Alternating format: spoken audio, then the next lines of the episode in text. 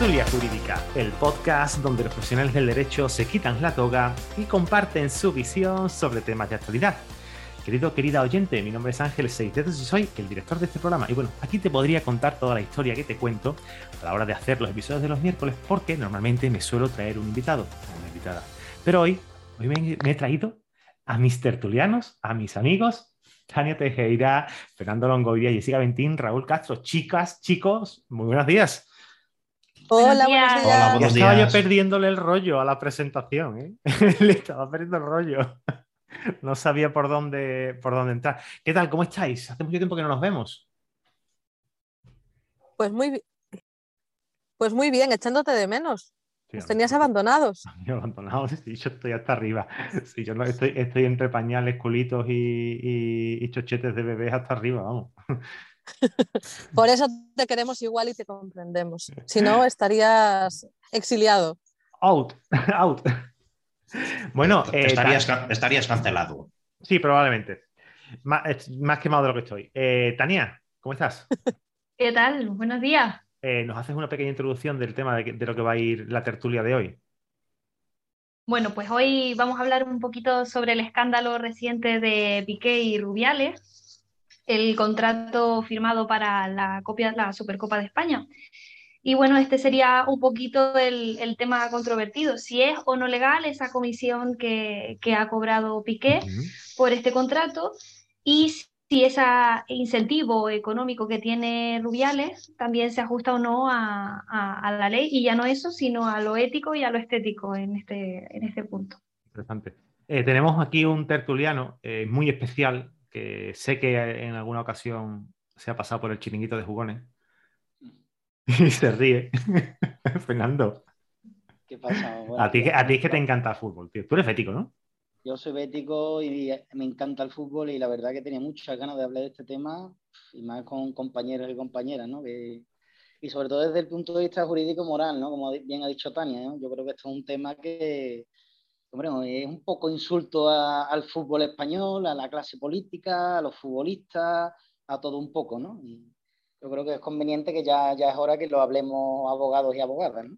Has sacado aquí una cosa que es clase política y, para mí clase y política dentro de una misma frase no casan nunca, porque los políticos actuales tienen muy poquita clase y, yo creo que haciendo el juego de palabras, merece que nos quedemos en casa. Sí, sí, eso. Que, entonces, bueno, l- el resumen es que aquí la empresa de Piqué estaba por medio para el tema del, del mundial este, ¿no? Del, del mundial era, ¿no? La Supercopa. La Supercopa. Es que para mí todo lo mismo. Yo no sé de fútbol, para mí todo eso es exactamente igual. Entonces está, está por medio, bueno, que tampoco en teoría hay nada ilegal ahí, ¿no? Porque en principio mm, la mediación es, una, es, es algo que está a la orden del día, que cualquiera puede ser mediador, pero otra cosa es que utilices esa influencia que tiene Piqué por ser quien es dentro de la fe- federación y el, y el Rubiales este, que, bueno, que también está, que está por medio, ¿no? Eh, entonces, ilegal no lo vemos, pero inmoral o cuestionablemente, o, sea, o, cuestiona- o cuesti- o- de moral cuestionable sí, ¿no? Exacto. El tema es que, claro, el- en este tipo de torneos, eh, como está bueno, es un bien de interés social, o sea, el artículo 43 de la Constitución protege la, el, de, o sea, la- el deporte y, y lo fomenta y lo considera uno de los derechos de, de todos. Entonces, claro, este tipo de, de competiciones están subvencionadas por el Estado y ahí está uno de los principales motivos por los que se ve muy antiestético o antiético, ya lo ético es- va un poco en cada uno, que, que se lleven una comisión por, por eso. No sé qué opinan lo- los compañeros. Es verdad que no ha trascendido el contrato y no podemos disponer de él y no podemos analizarlo, pero A, mí me gustaría hacer un pequeño contexto rápido de, lo que viene siendo la Federación Española de los últimos años. ¿no? Nosotros rec- recordemos, para aquellos que nos gusta el fútbol mm, de hace mucho tiempo, que el, el presidente de la Federación Española ha sido Villar durante 31 años y que se ha caracterizado por una Federación Española totalmente opaca. Ahí no se sabían absolutamente nada de nada y solamente se limitaba a ir a las Copas del Rey y poco más posterior a Villar, que fue eh, cesado por un tema de supuesta corrupción, creo que después salió absuelto, si no recuerdo mal, pero sí que estuvo en prisión, ¿no? Eh, creo que estuvo en prisión pre- mm, provisional mm. pero mm, fue puesto por el CSD de profesional la REA, ¿no? Eh, por eso digo aquí yo el tema ya político, y posteriormente ya se presentó Rubiales que, ganó las elecciones. Rubiales venía diciendo que, que, es un hombre de fútbol, porque otra cosa no se le puede negar, pero es un hombre de fútbol, venía de la AFE, de la Asociación de Futbolistas Españoles, lleva muchos años y creo que la AFE, eh, creo que ha sido el mejor presidente que ha tenido la AFE, ha luchado por los futbolistas, por el fútbol femenino, ha luchado por la subida de salarios, ha luchado por todo. Se va a la Federación Española, que digamos que son intereses contrapuestos, eh, diciendo, entre otras cosas, bueno, la opacidad que había en la federación con Villar. Esa es su, canción, ¿no? para llegar a la, federación y por lo que es elegido, entre otras cosas, ¿no? Entonces, a mí me llama la atención cómo, a pesar de que Rubiales lo vemos y da la cara, cómo es capaz de defender una cosa que estaba en contra y ahora no, no enseñar, por lo menos no informar de este tipo de contratos que se hacen y encima nos vende no, que esto es para el bien del fútbol o para que las mujeres en Afganistán consigan más derechos. Bueno, señores, señoras, esto ya lo sabemos todo cómo va. Eh, el fútbol va por dinero, las marcas, los futbolistas ya no se ponen unos zapatos, unos botines de una marca si no los pagan. No se los ponen. Eso es así. Entonces, la Federación Española, ¿para qué va? Por el dinero. Rubiales criticaba, no sé si os acordáis, que Tebas, presidente de la liga, se quería llevar un partido a Miami, muy sonado, muchas portadas, incluso en Miami, creo que era Barcelona-Villarreal o Barcelona-Español, no recuerdo yo ya bien, y, Rubiales lo criticaba para ahora llevárselo a, la, Supercopa, a la Supercopa de España a, a, Afganistán. Entonces, digamos que ya este es el contexto que quiero poner para, ya sabemos el tipo de hombre que es Rubiales, que todo lo que ha criticado ha empezado a hacerlo. Sí que digo que por otro lado, cuando entró la Federación Española y se supo el salario de Rubiales, se supo ya cuando entró que Rubiales se llevaría comisiones. ¿eh? Eso era público, no concreto de la Supercopa de España porque todavía sería posterior, ¿no? Pero en ese momento ya él ganaba comisiones de patrocinio, de copa. refleja un contrato. Sí, sí, por supuesto. Vale, entonces, entonces, en este caso, mm, aunque no se haga mención, si no se hace mención en concreto a un tipo de, a un tipo de juego, eh, de juego, no sé si llamarlo juego, llamarlo, ¿cómo se llama? Sí, competición. competición, perdón. Este, que estoy frito, esta noche he dormido muy, muy mal. este de, competición, entiendo que es que si no se hace mención a ninguna, pues puede ser cualquiera. Sí, el problema aquí en concreto es que este eh, presidente Luis Rubiales eh, gana, la federación gana más si van dos equipos en concreto. Ese es el problema que hay aquí. Entonces, eso es lo mismo, eso es lo mismo como el ejemplo que yo siempre pongo es como si los jueces de España tuvieran una comisión por absoluciones de, de, políticos del partido que esté en ese, en ese mismo momento en el gobierno nos pondríamos todas las manos en la cabeza. Eso ocurre ahora mismo en la federación, desde mi punto de vista, porque si dos equipos de 20, bueno, de 20, no, de 20 no, porque hay competiciones por debajo, gana más porque vayan dos equipos la federación y concretamente gana más Rubiales, desde luego, aunque sea legal, que yo veo desde el punto legal, no sé qué opinaréis los demás, que en principio no hay nada, pero desde luego para dimitir es teniendo en cuenta lo que ha venido defendiendo este presidente. Al final esto es política también, ¿no? es prácticamente lo mismo. Lo que pasa es que, bueno, pues dentro, de, una, organización que, no va de político, ¿no? pero al final es lo, que es. Y, aquí, volviendo a, mi primera intervención, eh, dejando a un lado la presentación, clase política no hay, ni en la política. Ya nos vamos a otros ámbitos de la sociedad, llamémosle el deporte, llamémosle como sea, y tampoco la hay, porque al final son gente que se está moviendo únicamente por, un, solo fin, que es el dinero, ¿no? Jessica, ¿decías que no o, o estás moviendo la cola? Sí, aparte de estar moviendo la cola, eh, un poco de Fernando y de Tania en cuanto al enfoque que se le da al debate sobre lo de Piqué. Yo creo que aquí se están mezclando demasiadas cosas. Perdón. Una cosa es, efectivamente, que haya unos criterios o unas bases en el juego del fútbol o de las competiciones con las que no estemos de acuerdo, pero otra cosa es el tema en concreto. Es decir, aquí las comisiones de pique eh, en este ámbito mm, yo no veo objeción alguna a dichas comisiones. Es decir, la intermediación es algo legal, las comisiones también. Eh, intervenía, de hecho, a, través de una empresa, si no, lo, si no recuerdo mal, una empresa que se dedicaba precisamente a gestionar eventos deportivos. Creo que también gestionó eventos deportivos de fútbol femenino y un poco la información que, que, está por ahí, que yo no tengo ningún acceso a información privilegiada, pero un poco de lo que pude leer.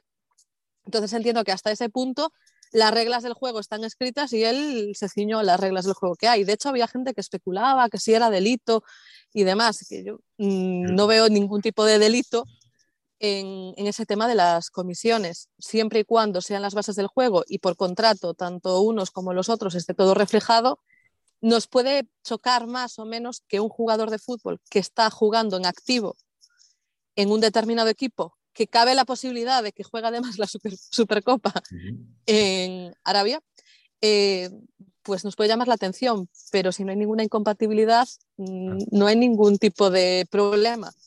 El, tema que viene aquí es que últimamente cuando salen este tipo de negocios en los medios de comunicación en los que hay intermediarios o comisionistas, directamente nos vamos a que esa, actividad es delictiva. Y como, y como bien has dicho, Jessica, el ser un intermediario o llevarte una comisión por ese negocio de, intermediación no tiene por qué ser precisamente delictivo. Delictivo será, por ejemplo, eh, si ese intermediario ha ejercido un, tráfico de influencias o si incluso que en, este caso en concreto que pudieras, pudiera ser, aunque, aunque yo no creo, y si no sería muy pillado con, con pinzas, un, pues, un, delito de corrupción de los negocios, pero yo, yo la verdad que tampoco lo veo. Con la información que tenemos hoy día...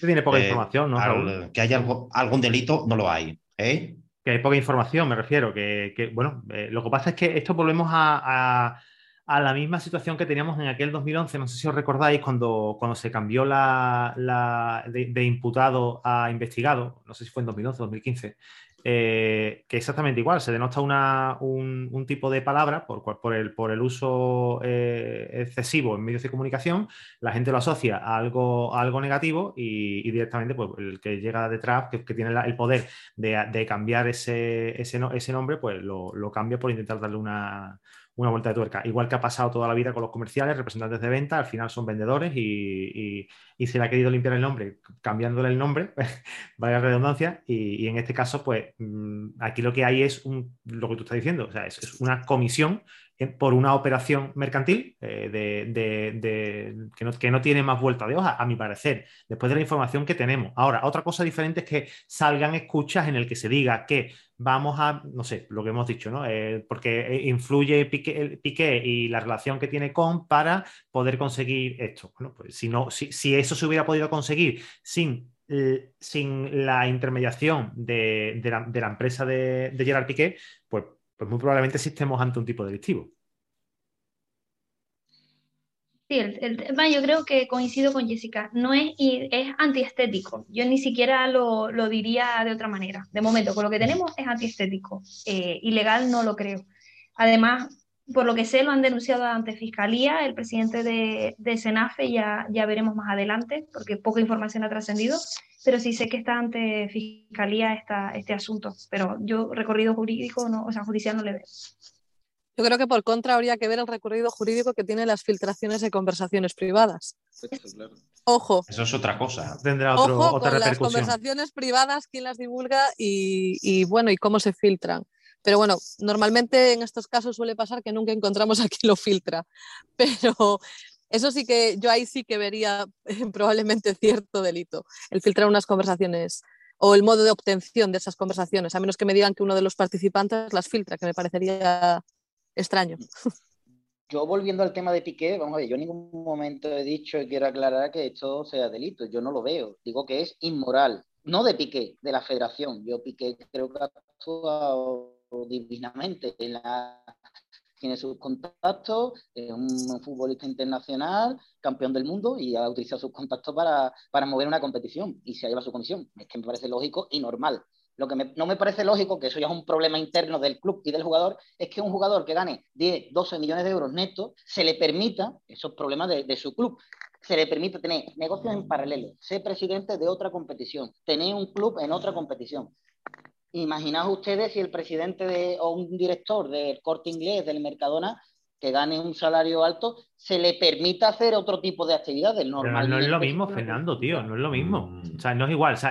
estamos hablando, tú, has, puesto en comparación a Piqué con el presidente de Mercadona, presidente de, de, de los de Corte o, de, o, de, lo gran que sea. directivo, digamos. Mm, pero no es un gran directivo. Estamos hablando de que el tío es un jugador. Un jugador es un jugador, lo que pasa es que su contrato es multimillonario, pero es claro, eso es un tío bien pagado, es un currito bien pagado. que un jugador de fútbol se debe a su club y que el jugador de fútbol es jugador de fútbol 24 horas. ¿eh? Eh, Fernando, tío, tú sabes, tú, tú, como yo hemos llevado procedimientos sociales en la jurisdicción social y sabemos que hay trabajadores que trabajan en otras empresas. Hombre, por supuesto, claro. Vale, pues esto es exactamente igual. ¿Que el trabajador se debe a su empresa? Sí, pero si se debe a su empresa bajo cláusula contractual de no competencia o de lo que sea, pero que tú como trabajador por cuenta ajena puedes dedicar perfectamente parte de tu jornada libre hacer lo que te dé la gana con tu trabajo. De cara al Fútbol Club Barcelona, ¿cómo no? ¿Por qué contemplan los contratos de los jugadores? Usted no puede hacer snow, usted no puede montar en bicicleta. Hombre, claro, eso, está claro porque está aquí, aquí se está jugando con el pan de comer al, Barcelona. Si mañana Piqué se, pone a hacer bicicleta, se cae por un. se despeña por una montaña, pues el tío se lleva seis meses tirado en, la, en la cama con la pata tiesa y no puede hacerle ganar dinero a su club. Ahí sí lo entiendo. Yo, creo que es más fácil verlo si lo vemos a pequeña escala. Por cierto, una cosita que os iba a comentar, no lo hemos dicho al principio. Este podcast está patrocinado por la Mutualidad General de la Abogacía. Es que se me va a olvidar y, que si no, si no, no cobramos, ¿cómo seguimos con esto? Venga, continúa. Pues después de la parte publicitaria, decir que creo que si, si, bajamos un poco las esferas, es decir, nos vamos a, a, la parte pequeña, es decir, hay jugadores aquí en tercera, por ejemplo, jugadores en tercera que además de jugadores son entrenadores de otros equipos, por ejemplo, femenino o otro tipo de equipos. no tienen claro, no tienen incompatibilidad porque realmente son asalariados, es decir, pueden desarrollar otro tipo de actividades y más si por contrato no se lo estipulas de otra manera. O sea y no que se, ahí y no se lo pagas. lo pasa igual con los directivos. Si tú quieres eh, cierta exclusividad o, que no vayan a la competencia dentro de X años, tú tienes que pagarle un plus precisamente por esa, por esa cláusula. están pagando ese tipo de plus. Vamos, no es en concreto, es que estamos hablando de 10, 12 millones de euros netos. Pero porque lo vemos por la cantidad, pero es que esos tíos eh, en el fútbol cobran lo que producen. Eh, y es el debate que ya se venden, ¿no? ¿Cuánto, cuánto costó el fichaje de Cristiano Ronaldo? Eh, hace, es que me acuerdo, ¿90 millones de euros? 100 creo que fueron, ¿no? 100 millones, te estoy hablando de hace un montón de años. Que, que, es verdad que se han empezado a ver cifras más grandes, pero al final es un trabajador, es un currito dentro de una estructura. Y no es directivo. Llama la atención porque son cantidades, eh, vamos, brutales. Pero volvemos a lo mismo, son las cantidades que se pagan ahí por, por lo que venden o lo que producen, o, o al final es eso, la producción que tenga. Pero si tú lo, le quitas el sueldo y lo bajas a pequeña escala, ¿no te parece tan raro que una persona que juega en el Pontevedra pues pueda también entrenar al fútbol femenino, no sé, de Santiago? es decir, no hay una incompatibilidad. Nos llama la atención porque cobra una cantidad ingesta de dinero, pero nada más. A mí lo que me llama la atención es de los clubes porque el Real Betis, por ejemplo, es un club que se suele meter en las redes sociales de los jugadores, el Barça también lo hace, algunos sí, otros no, tenemos que tener en cuenta que Piqué es de lo más antiguo. No vais a venir a Piqué ahora a imponerle cláusula a, como un nuevo jugador, Serginho Des, por ponerte un ejemplo, el estadounidense. Estamos hablando de un jugador muy antiguo, capitán, con contacto, y, por ejemplo, el, el Betis, recuerdo yo que se le ponía cláusula a los jugadores, oiga, usted no puede vestir con botines rojos los jugadores lo firmaban y punto. ¿Por qué no se utilizan este tipo de cláusulas? Digo yo, como presidente de club, digo yo, para tener mejor centrado al jugador en cuerpo y alma en el club, ¿por qué no evitamos tener esto? ¿Por qué tiene que estar Piqué teniendo un partido mañana, jugándose un clásico, etcétera? Tiene que estar con Broncano en la resistencia el día anterior. Si tú no eres del club, es normal que te dé igual. Pero si yo, como aficionado del club o como directivo del club, yo no toleraría esa conducta. No es por nada, porque es que aparte usted está cobrando por eso. Pero yo creo que aquí pasa si un poco va a ver a como con la ley. Va a divertirse, no va a emborracharse con él, ¿no? Digo yo. ¿eh? Hombre, no. Yo creo que aquí pasa como con la ley. Ya que apague, vámonos.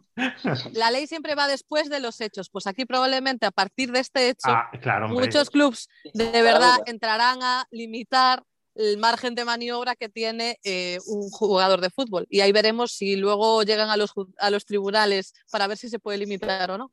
Pero A vamos, yo- que el tema de Piqué a mí no es, no es el que me preocupa. A mí el que me preocupa es la federación, volviendo a lo mismo. Claro. ¿Por qué? Porque es que no hay que olvidar, no hay que olvidar que la federación, si va Madrid-Barça, gana más. ¿Y quién pone los, los árbitros en la federación? ¿Quién pone los árbitros en España? Pero la decir eso significaría que existe una corrupción en los árbitros, se- según lo que me estás diciendo. No, Claro. Hombre, significaría no. Yo creo que, yo creo que lo que está queriendo decir entre líneas es que está todo corrupto. Por No, Claro, es no digo que- corrupto. Yo Entonces digo, par- partimos de una base viciada. Claro. Entonces ya No, no. partimos de una base viciada. Creo que lo que se refiere Fernando, que es lo que yo me refiero al principio, es que es antiestético. Es decir, si la federación es la que pone los, los árbitros, pues evidentemente si un club ganas más porque gana un equipo o gana otro, puede dar lugar a que pienses X cosa. Mm, Yo creo que es lo que estábamos hablando, ahora lo regularán y, y bueno, lo que sé es que Rubiales, por ejemplo, acaba de renunciar hace un par de días a ese sueldo variable para evitar suspicacias y, y posibles Ya, comentarios pero lo, a lo esto que está cobrado, ocurriendo. lo cobrado, lo ha Lo cobrado. ¿no? cobrado me lo quedo. Claro está, exacto. Pero de ahora en adelante, para evitar suspicacias, pues ha renunciado al, al sueldo variable. Es lo, lo que yo veo desde un principio. Pero lo regularán. lo que, seguro- lo que están intentando es limpiar la cara un poquito de la. De, al final, esto es como todo, ¿no? Esto es eh, la representación de una, de una organización a través de una persona. Para poder limpiar la cara de la organización, quitas la persona y que, y que salga, y que salga otra nueva. ¿Qué es lo que pasa? Pues que en este caso, pues ha habido una persona durante muchos años, a sabiendas todo el mundo de lo que, de lo que ahí había metido, o, o oliéndose lo que ahí había metido, ha llegado uno al estilo Donald Trump, como llegó a Estados Unidos, dijo las cosas de una cierta forma que caló los demás, lo votaron, salió y, y se ha quedado. Ahora, ¿qué ha pasado? Que ha salido este, este marrón. ¿Es tan sencillo como cambiar de persona o está corrupto el sistema? Pregunto. yo que creo que Rubiales está, o vamos, el equipo directivo de, allí de la federación está muy torpe aceptando este tipo de contrato con Arabia Saudí. Está muy torpe, porque es que quitando esas cláusulas de que fueran dos equipos en concreto, se hubiera negociado y se hubiera eliminado y no hubiera, sal- no hubiera habido ningún problema. Exacto. Hubiera ganado fija la, federación. Yo estoy seguro, había más países, no sé si recordáis, no sé si era China, Japón, la India, que también ofrecían. Todos ofrecían lo mismo por Madrid y Barça. No había ninguno que no ofreciera nada. O bajarlo. No sé, yo creo Pero que. yo entiendo que se ofrezca más por Madrid-Barça. Al final, el movimiento que tiene un Madrid o un Barcelona es brutal para ese país. O sea, no es lo No, mismo sí. que llegue con todos los respetos el, no sé, el A ver, ¿Quién Betis. dice? A ver, ¿quién dice?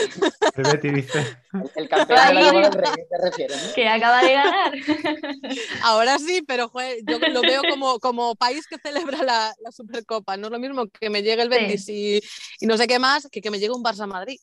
No, sí, sí. por El supuesto. movimiento es brutal. Está Volvemos claro. a, a lo que decimos siempre. En el fútbol, que yo digo, a veces te planteas, joder, ¿qué sueldos tienen? Pero es que el fútbol es lo que produces, con ventas de marketing, de publicidad y demás.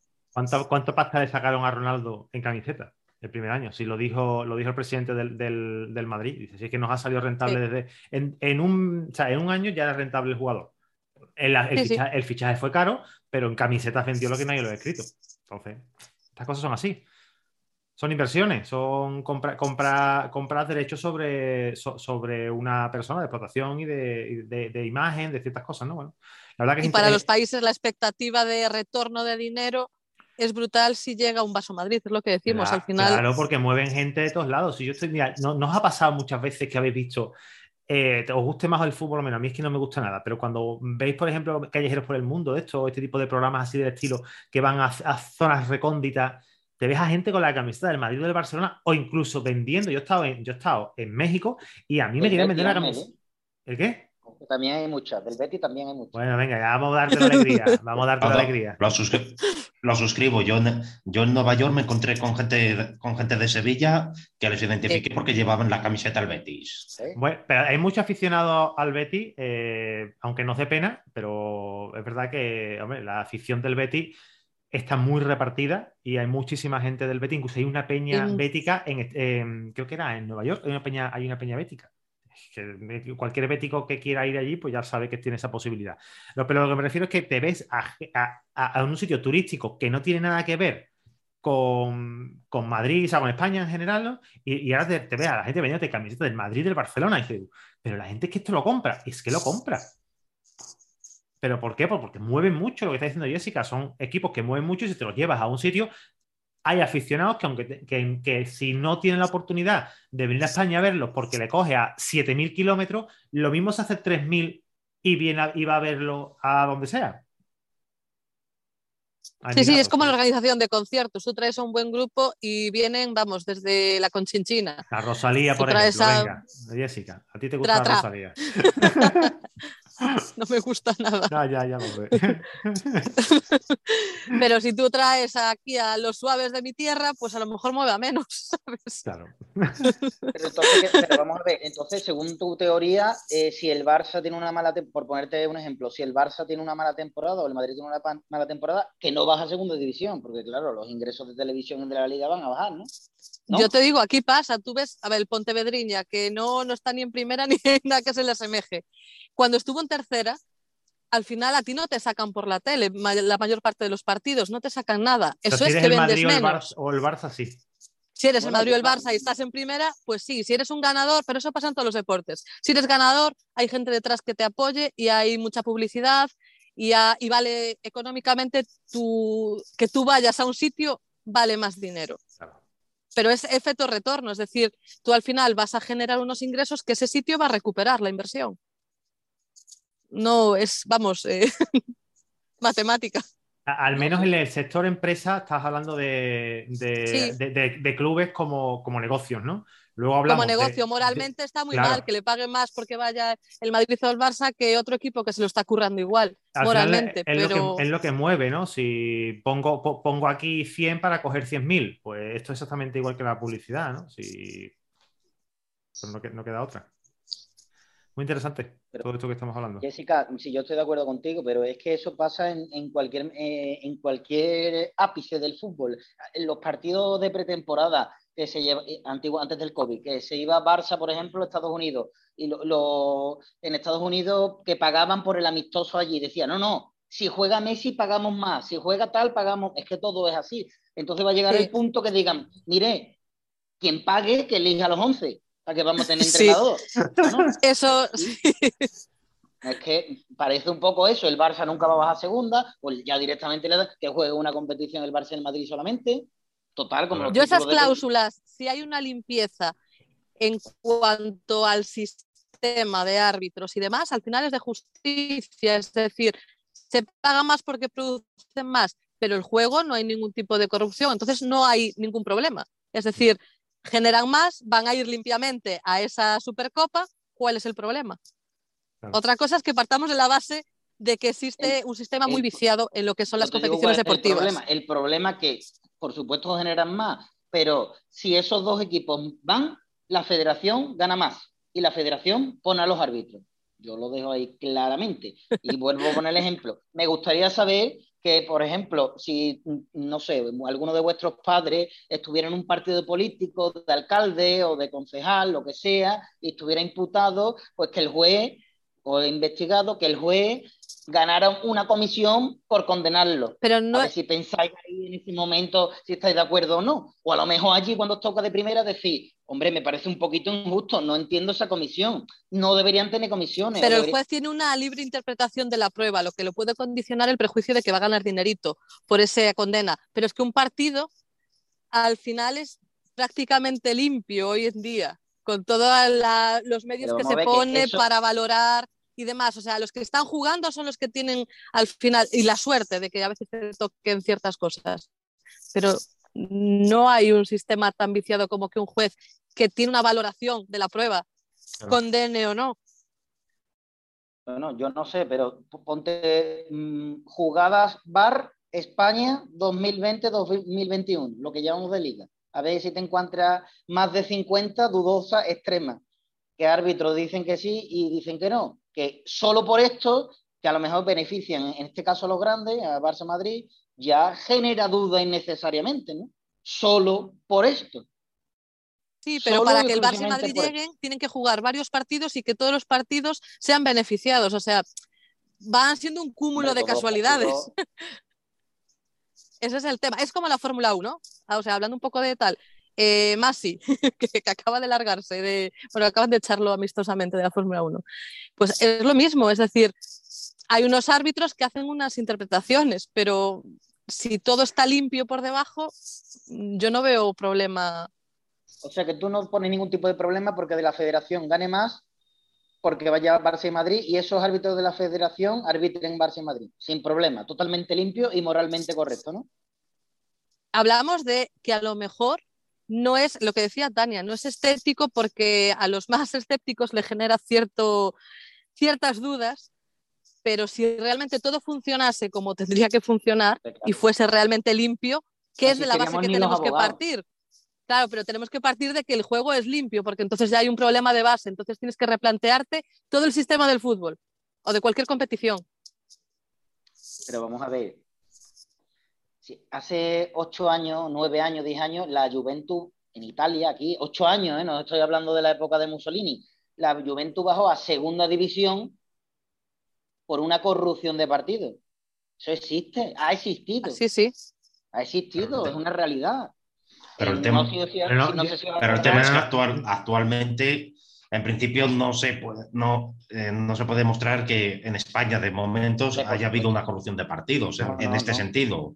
Que sí es cierto que también tenemos, al hilo un poco de lo que comentas, Fernando, pues la lacra esa que ha habido estos años de, del amaño de, de, según qué partido, sobre todo, sobre todo pues en el caso de, equipos que se estaban jugando el descenso o el ascenso a primera. Totalmente. Sí, pero bueno, cuestionamos los árbitros. Cuestionamos los árbitros. No cuestionamos. El amaño de partidos muchas veces será de los propios de los interesados. Propios interesados sí. claro, no de los terceros que debían ser imparciales. Vale, interesante. Eh, este tema lo podemos hablar y debatir si queréis otro día. Yo sé que a Fernando cualquier asunto que sea relacionado con el fútbol le, le encanta, porque es futbolero, futbolero. Y si queréis debatir el tema este en otro día, me parece guay. Ahora, eh, nosotros hemos venido hoy a hablar sobre el caso de, de Piqué y la Federación, eh, como el título que le hemos puesto al, podcast, y, de las mordidas millonarias, pero bueno, mm, al final, por resumir muy mucho, en con qué nos quedaríamos.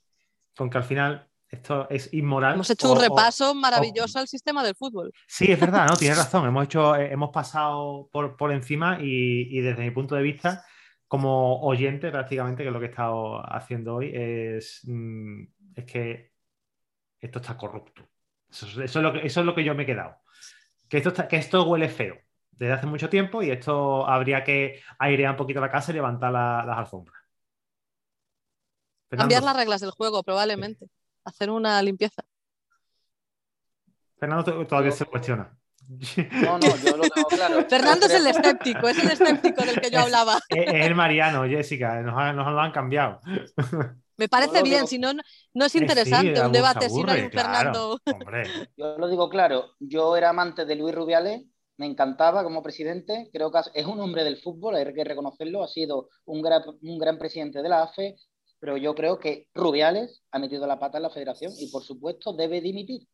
Que no es delito, yo no estoy diciendo que sea delito, pero que es inmoral. Y ese hombre ha sido elegido por los votos de la mayoría de las territoriales, de las federaciones territoriales. Y ese hombre entiendo que no debe estar ahí. Un hombre que critica absolutamente todo a don Javier Teba, me pongo de pie, como dicen algunos, don Javier Teba, que lo hace fabulosamente bien. Reparto salarial del, del fútbol, etcétera, etcétera. Entonces, este señor yo creo que ha metido la pata y no pasa nada, porque seguirá siendo un hombre de fútbol, pero ahí creo que no puede estar. Perfecto. Bueno, pues lo tenemos, lo tenemos en cuenta y si de aquí nos está escuchando, por favor, dimita usted, tenga un poco de dignidad. ¿No? ¿Te parece bien? ¿Tú, crees que nos, ¿Tú crees que nos escuchará?